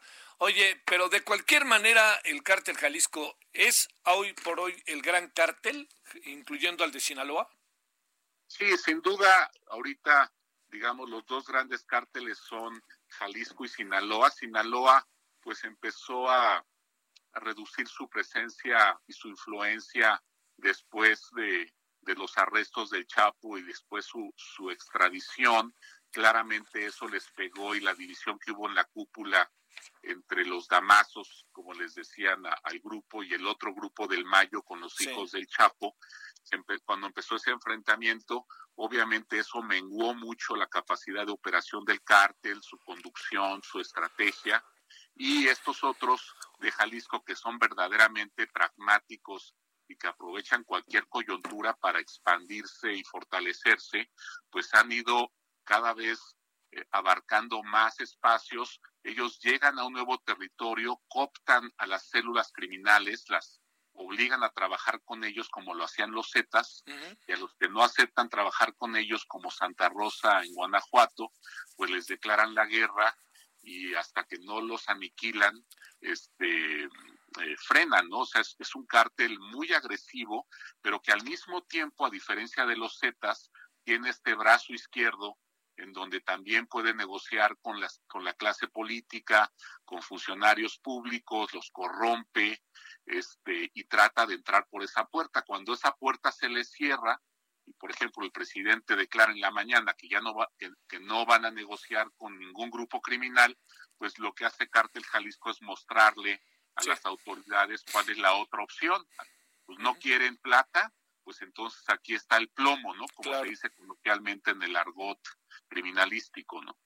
Cerremos este una opinión, Eduardo, aprovechando en verdad digo tus conocimientos, tus investigaciones, una opinión sobre que las aduanas estén en manos de los militares.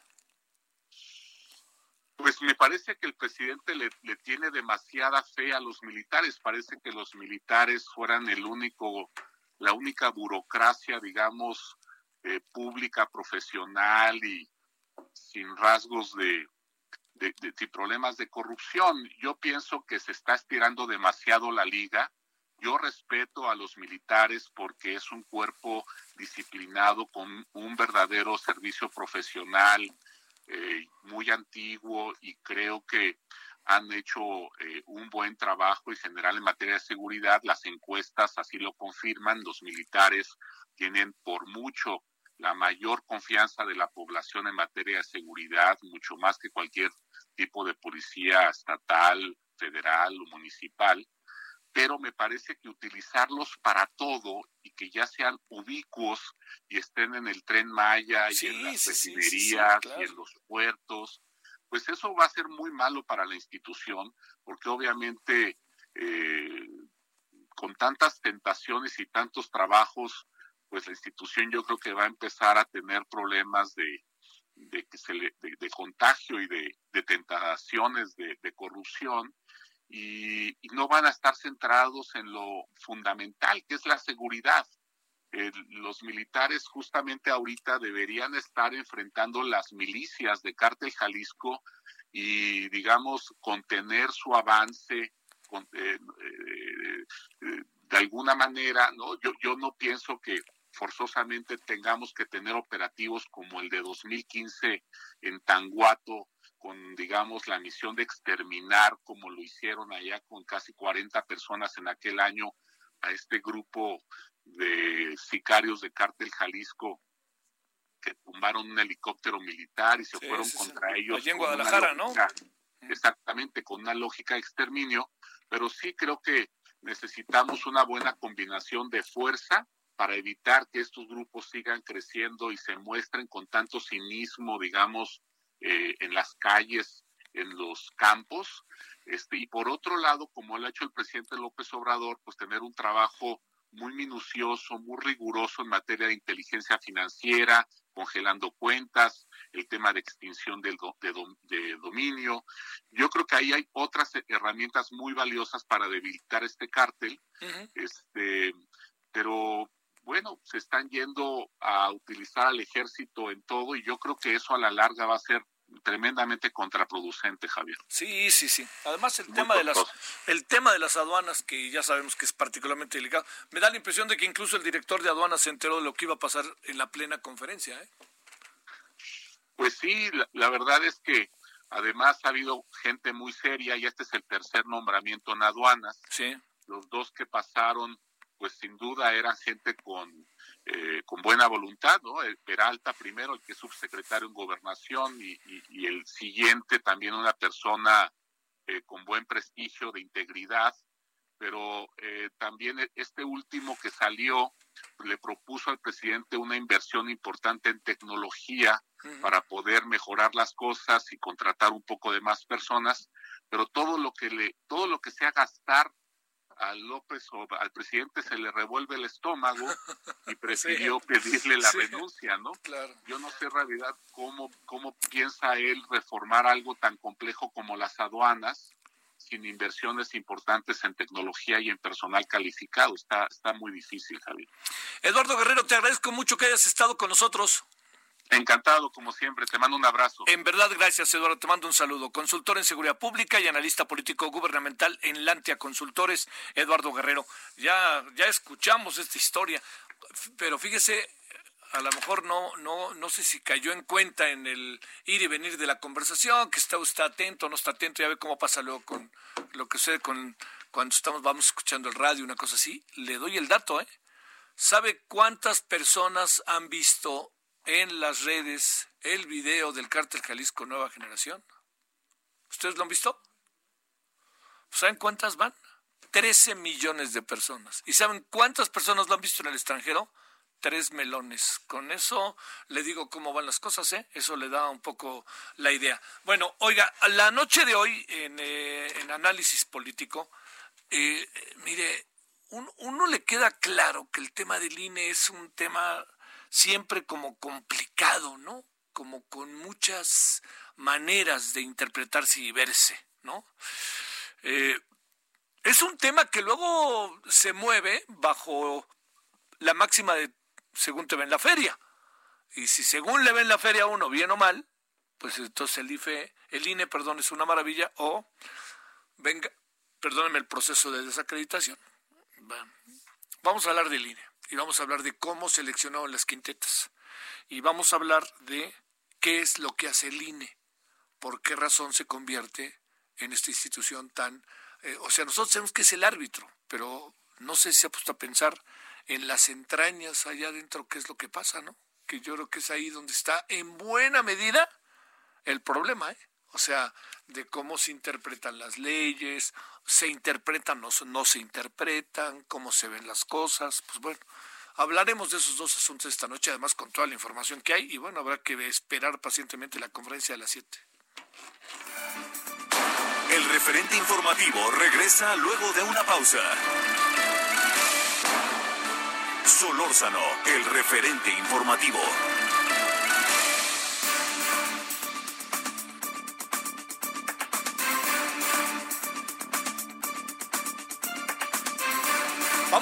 Vámonos a las 17.33 en la hora del centro. Mire, eh, el, viernes, allá en eh, Heraldo Televisión, eh, tratamos de, desmenuzar eh, una parte del caso Lozoya. ¿Por qué? Por, pues mire, para decírselo, por el tema que no podemos por ningún motivo soslayar, que es el proceso. Que el proceso salga bien, salga mal, salga como salga, yo le digo, este, hay algo que uno no puede perder de vista, ¿no? lo que no se haga bien en el proceso hoy va a repercutir. Entonces, la idea es que nosotros tengamos eh, una eh, una idea de cómo va el proceso y qué ha pasado hasta ahora. Entonces, hablamos con la doctora Fabiola Navarro y ahí vamos con ellos otra vez, con ella otra vez, perdón. Ella es coordinadora del Observatorio de la Corrupción e Impunidad del Instituto de Investigaciones Jurídicas de la UNAM y además ha venido haciendo un trabajo sobre este tema desde hace algunos años. Bueno, doctora, te agradezco tu paciencia y que estés nuevamente con nosotros. ¿Cómo estás? Hola, buena tarde, muy bien, encantada. Gracias. A ver, eh, ya pasaron algunas eh, algunas cosas, diría yo, del proceso. ya hasta el presidente dijo que leyó que ya había hecho primeras declaraciones, cuestión que dijo que eran los medios, pero pues este bueno, supongo que quien alguien, debe de informar pues es la fiscalía, pero bueno, así fue y punto. A ver, no puedo, no, puedo dejar de manifestarte, Fabiola, la inquietud que uno acaba teniendo por el desarrollo del proceso. ¿Qué encuentras en el desarrollo del proceso? ¿Se ve desasiado? ¿Puede pasar algo que tenga consecuencias hasta ahorita? Adelante, doctora. Muchas sorpresas. Eh, lo que esperábamos era que una vez que aterrizara, fuera trasladado al reclusorio para que fuera presentado ante el juez de control. Y este momento es muy importante porque eh, la audiencia inicial es la oportunidad, la primera oportunidad que tiene la fiscalía para formular la imputación, los cargos por los cuales va a ser eh, sometido a una investigación y, juzgado eh, quien está siendo imputado y es la primera oportunidad que tiene el imputado de declarar o, de no declarar y saber entonces si se le va a vincular o no a proceso y si se le va a vincular en qué modalidad, si se va a solicitar una medida cautelar, eh, si va a estar eh, en prisión o no va a estar. Entonces, esto no ha pasado, han pasado ya más de 50 horas desde que el señor Lozoya pisó territorio mexicano, no le hemos visto la cara, eh, no, sea, no ha sido presentado ante el juez de control, de manera que todavía no sabemos con precisión cuál es su estatus legal en este momento. Oye, eh, el hecho de que lo hayan llevado a un hospital privado y que se diga que hay que cuidarlo, eso lo dijo el presidente, pero formalmente la fiscalía mucho no ha dicho, más bien han sido como tuiteros, eh, un poco con, con eh, simpatía por la 4T o antipatía por la 4T y el presidente, en fin, ahí nos hemos metido en una refriega. Pero a lo que me refiero es, eh, ¿cabe el llevarlo directamente a un hospital siendo todo lo que pende de él y que el criterio que se utilice para hablar es que sea su seguridad por todo lo que sabe? Hay una ausencia de información muy importante que hace que nos estemos moviendo en este mundo de las de las especulaciones e inevitablemente de las suspicacias porque son ciertas varias cosas al mismo tiempo. Una que él es un blanco eh, sobre que hay que cuidar, eso es cierto. Él sabe muchas cosas, como lo platicábamos el viernes. Él es un vínculo con varios escándalos de corrupción, no solamente nacionales, también internacionales, que implican a grandes empresarios, a muchas empresas fantasmas, a grandes transferencias de dinero. De manera que es cierto que hay que cuidarlo. Ahora, es derecho de, de él como imputado el ser tratado y considerado como inocente hasta que no se demuestre su responsabilidad. Eso también es cierto. Cierto también es que, que nuestras normas procesales penales dicen que eh, ningún imputado puede ser sometido o expuesto a los medios de comunicación. Y esto es muy importante porque hay que recordar lo que pasaba en el sexenio de Felipe Calderón, en donde se hacían estas grandes y espectaculares presentaciones de personas eh, que apenas estaban imputadas y después se caían los asuntos por una por un mal manejo de las de las acusaciones. Entonces creo que pasan muchas cosas al mismo tiempo. Ahora también es cierto que por ser un asunto de relevancia nacional eh, eso amerita que se genere información oficial justo para que no estemos especulando y sospechando que están pasando cosas. Eh, la Ley Federal de Transparencia dice que no puede haber reserva de información cuando se trata de actos de corrupción. Lo que sabemos en relación a las primeras órdenes de aprehensión es que al menos uno de los tres delitos que públicamente se señalan como los que se le van a imputar es de corrupción, el de cohecho. Y eso, eh, lo más sano sería que tuviéramos información oficial. Hay un solo comunicado de la Fiscalía, que es el del viernes 17 de julio. Sí y entonces en todo lo demás, pues hay mucho, mucho, mucho ruido, hay mucha incertidumbre, eh, y creo que eh, la falta de, de, oportunidad y de información oficial pues lo alimenta. Oye, eh, Fabiola, doctora, la, el, el, tema que tiene que ver con lo que hasta ahora, a ver, eh, con lo que hasta ahora ha pasado con el caso Lozoya, en esta máxima del debido proceso, podría haber alteraciones al debido proceso, el cual, lo cual podría incluso los que en un segundo momento estén señalados apelar a ello, alguna cuestión de esta naturaleza, o incluso si le cambian la pichada al propio señor Lozoya, podría haber ahí una, una especie de imputación o una especie, una especie de referencia a ustedes hicieron así las cosas y no está acorde a la ley, tas, tas, tas. ¿Podría ya haberlo? Te lo pregunto, Fabiola. Eh, siempre en, en, un país con una debilidad institucional como la que tenemos y un manejo tan poco eh, pulcro de los asuntos penales, siempre hay esta tentación de y esta salida fácil de las defensas de alegar cuestiones técnicas que te llevan al debido proceso, porque el debido proceso es todo y al mismo tiempo es nada. Es, es, ¿no? Entonces, es, cierto que hay que cuidar, que la Fiscalía es la primera obligada en cuidar que cada una de sus actuaciones y sus diligencias se apeguen a lo que dicen las leyes y en ese sentido, pues sí es importante que pronto se presente al señor Lozoya ante un juez de control para que se defina cuál es su situación jurídica y sepamos con puntualidad cuáles son los delitos y hasta dónde también le alcanza a la fiscalía las posibilidades legales de hacer eh, acuerdos eh, para beneficiar eh, la situación del señor Lozoya. Entonces, eh, creo que seguimos estando igual que como estábamos el viernes, pese a que han pasado ya este, dos días completos y, casi un tercero, seguimos sin tener información, seguimos sin saber si sí lo van a, presentar, si, no, si va a pisar o no la cárcel, si se va a, determinar la vinculación a proceso o no, porque también mucha de la información no oficial que en la que estamos señala que se le va a aplicar un criterio de oportunidad.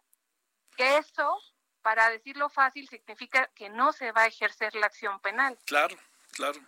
O sea, entonces existe la posibilidad de que no pise la cárcel. Eh, y para decirlo claro, doctora, posibilidad alta por lo que se está negociando y se alcanza a apreciar. Pues sí, sí, pues eso es lo que, esa es la impresión que tenemos a partir de la información disponible, que son trascendidos, notas de prensa, esfuerzos por eh, compañeros eh, periodistas por tratar de dar algún tipo de certeza y de información, todo apunta o toda la, eh, la conversación pública señala o enfatiza el hecho de que él quiere colaborar. Y eso pues prende muchas alertas desde el punto de vista jurídico, técnico, abstracto, porque en México el criterio de oportunidad significa no ejercicio de la acción penal. Y eso sería, eso sería, si, si sucede eso sería muy preocupante, porque sí necesitamos, justo para poder cambiar la historia de impunidad que hay en este país, justo necesitamos eh, que se abran los juicios, que se presenten las investigaciones, que haya contradicción, que él tenga oportunidad de defenderse, que sean llamados todos los que tengan algo que decir, todos los autores, los partícipes, eh, y para eso necesitamos un juicio oral este, y las garantías, ahí sí, del debido proceso, eh, controladas por el Poder Judicial. De otra manera, sería totalmente una decisión del fiscal y del imputado el destino que tendría este asunto. Uy, uy, uy. Oye, eh, doctora, el, eh, para, para cerrar, eh, se, se, habla, el presidente hoy cita, o dijo hace algunos días, pues, que hay una, que, que ya está soltando nombres y diciendo cosas y de dinero. Eh, él dice que se enteró por los medios. Yo no lo he visto en los medios. Digamos, ahí también yo creo que el presidente planteó el asunto de los medios para no meterse en el lío de la autonomía de la fiscalía. No sé por qué tengo esa impresión que dijo, híjole, ya lo dije, pues bueno, fue en los medios y no me lo dijo a la fiscalía. Sí se lo hubiera dicho eventualmente a la fiscalía, ¿no? Tampoco lo sé. Pero te planteo esto por lo siguiente. Las personas que pudieran ser señaladas por el señor Lozoya, pueden encontrar algún tipo de, eh, de demanda, algún tipo de inconformidad legal que les pudiera eventualmente beneficiar por la forma en que hasta ahora se han desarrollado las cosas? No, esperemos, esperemos que no. Eh, lo que lo que yo leí y, escuché es que lo que se ha hecho público o filtrado son de declaraciones iniciales ante las autoridades españolas y algunos intercambios con la fiscalía, pero todavía esto al parecer no forma parte de actuaciones ministeriales, son trascendidos. Entonces mm, creo que no, todavía no estamos en posibilidades de saber eh, cuál es el alcance o la consecuencia que tendría este tipo de, trascendidos. Sí. Por último, ¿qué te dice que la autoridad española y que incluso eh, Lidia Cacho le hayan informado de manera directa con el conocimiento que tiene allá en este en España de toda una serie de circunstancias, ¿qué te dice que digan que el señor Lozoya no tenía absolutamente nada de nada, que estaba bien cuando ellos lo dejaron? Sorprende, sorprende y preocupa porque o algo sugiere que o algo le, le hicieron durante el trayecto, durante el vuelo, ¿no? sí. Eh, o, o bien que sea parte de una de una estrategia previamente convenida para no no ser presentado. Sí. Pero otra vez, esto es mucha especulación. Claro. Lo cierto es que sí sorprende que no haya sido todavía presentado ante ante el juez de control para que sea frente a este donde se defina cuál es su situación legal. ¿Le dieron toloache en el avión, doctora? Esperemos que no. bueno. Esperemos que no. Sale. Bueno, muchas gracias, doctora, de nuevo, Fabiola Navarro. Gracias. Mucho gusto. Buenas hasta tardes. luego. Buenas tardes. Hasta luego. Gracias. 17 con 46 en la hora del centro. Solórzano, el referente informativo.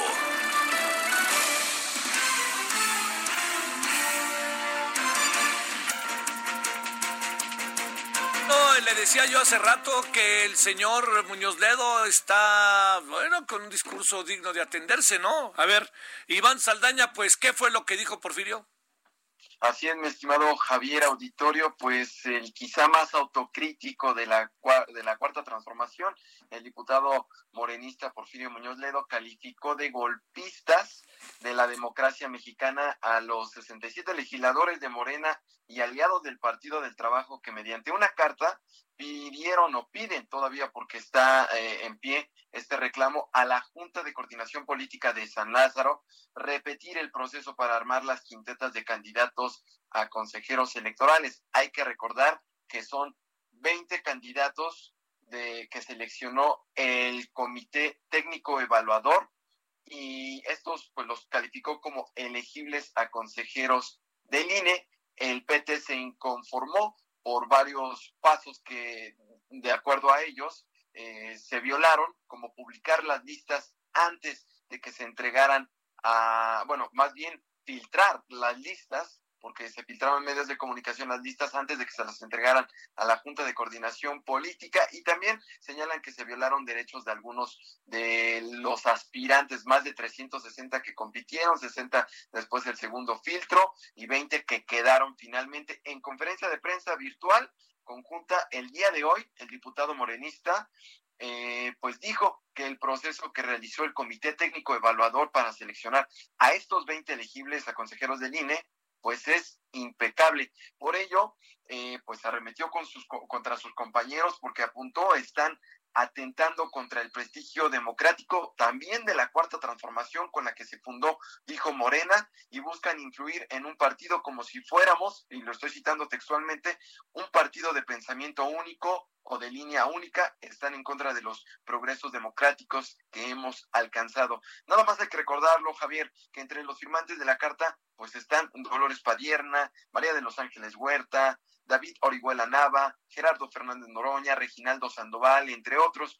Eh, textualmente, las palabras de Muñoz Ledos dijo, son golpistas, mentalmente son golpistas porque no quieren la democracia, que me perdonen si hay alguno que no está enterado y firmó por casualidad, pero tienen una actitud golpista. Eh, es eh, lo que son y lo han hecho algunos de ellos en varias ocasiones. Les interesa utilizar el poder, dicen que como tenemos mayoría, podemos hacer lo que queramos. Yo estoy en contra de eso y respaldo la visión de mi compañera Lorena Villavicencio, que es con la que estaba ofreciendo conferencia, y dijo, eh, pues, que a final de cuentas están afectando también el prestigio democrático del movimiento que desembocó en Morena. Ahí estaba la diputada Lorena Villavicencio, también morenista, quien eh, pues eh, dio conferencia con Muñoz Ledo y, y dijo que lamentaba que haya diputados de Morena y del PT que hayan adoptado una postura distinta porque dijo no ayuda, no abona a este proceso y sobre todo pues a la democracia en general del país. Javier Auditorio.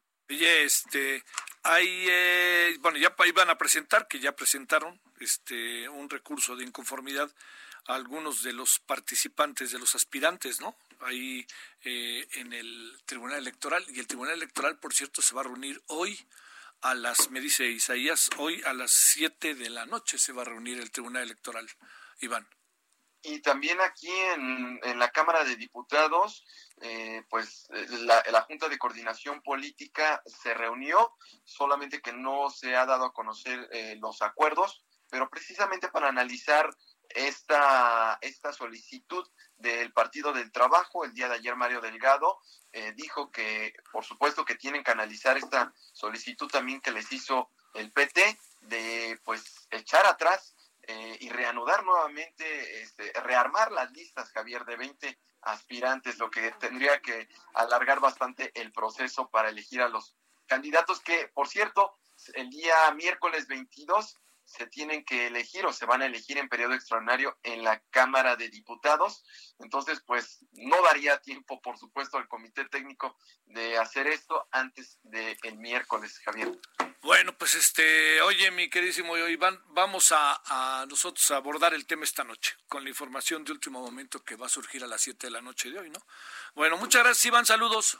Seguimos atentos, muy buena tarde a todos. Gracias. A ver, Misael Zavala, ¿qué tenemos, Misael? Javier, buenas tardes. Pues tras una reunión en Palacio Nacional con el presidente Andrés Manuel López Obrador, el coordinador de Morena en el Senado, Ricardo Monreal, afirmó que los beneficios por ser un testigo colaborador con la justicia podrían alcanzar también a la familia de Emilio Lozoya, exdirector de Pemex. Eh, tras esta reunión que tuvo en Palacio y entrevista con medios, el senador morenista afirmó que ser un testigo colaborador ante la justicia es una figura jurídica que a través de información que proporciona el presunto responsable puede extinguirse penas e incluso acortársele procesos o acortársele la pena a la que podría estar sometido por la comisión de delitos. Y este beneficio, según Monreal, también alcanzaría a familiares y a personas de afinidad que hubiesen estado en este proceso de delincuencia eh, por el que se le está, eh, está en, eh, bueno, todavía no ha pisado prisión, pero sí está detenido Emilio Lozoya. El senador Zacatecano se le preguntó si los beneficios alcanzarían a la esposa y a la hermana de Lozoya, quienes también pues han sido mencionadas en algunas investigaciones, y contestó que puede ser. Y este y bueno, el Ministerio Público es el que valorará esta situación y después de un acuerdo también pues con la Fiscalía General de la República y, bueno, esto es lo que ha informado el senador Monreal eh, en, después de este, este encuentro que tuvo con el presidente Andrés Manuel López Obrador, Javier. Pues ahora sí que por ahí van las cosas, ¿no? Este, Misael, pues por ahí va buscando cuidar el pellejo, rescatar este muchas de las tropelías que cometió y en las cuales involucró a su familia, y para eso va, pues como se dice de manera doméstica, Misael, a soltar la sopa, ¿no?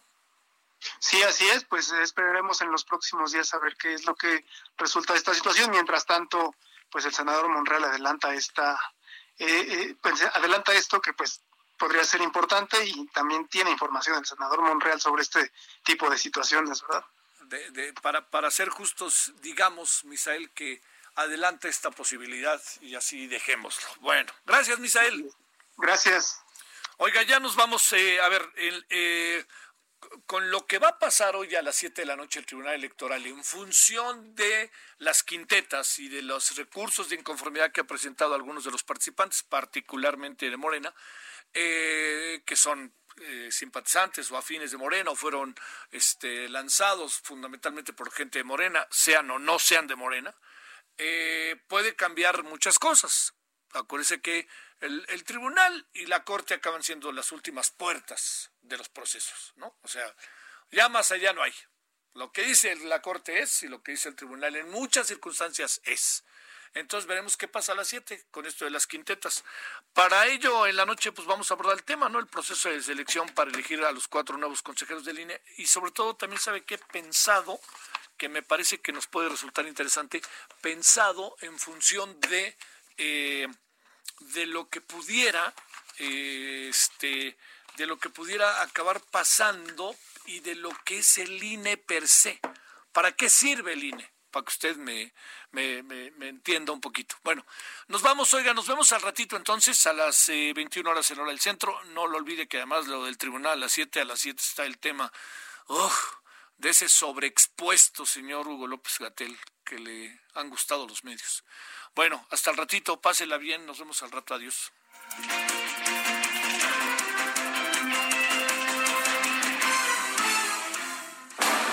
Hasta aquí, Solórzano, el referente informativo.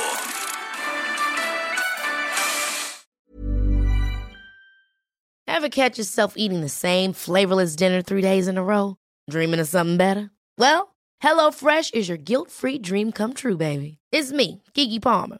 Let's wake up those taste buds with hot, juicy pecan crusted chicken or garlic butter shrimp scampi. Mm. Hello Fresh. Stop dreaming of all the delicious possibilities and dig in at HelloFresh.com. Let's get this dinner party started.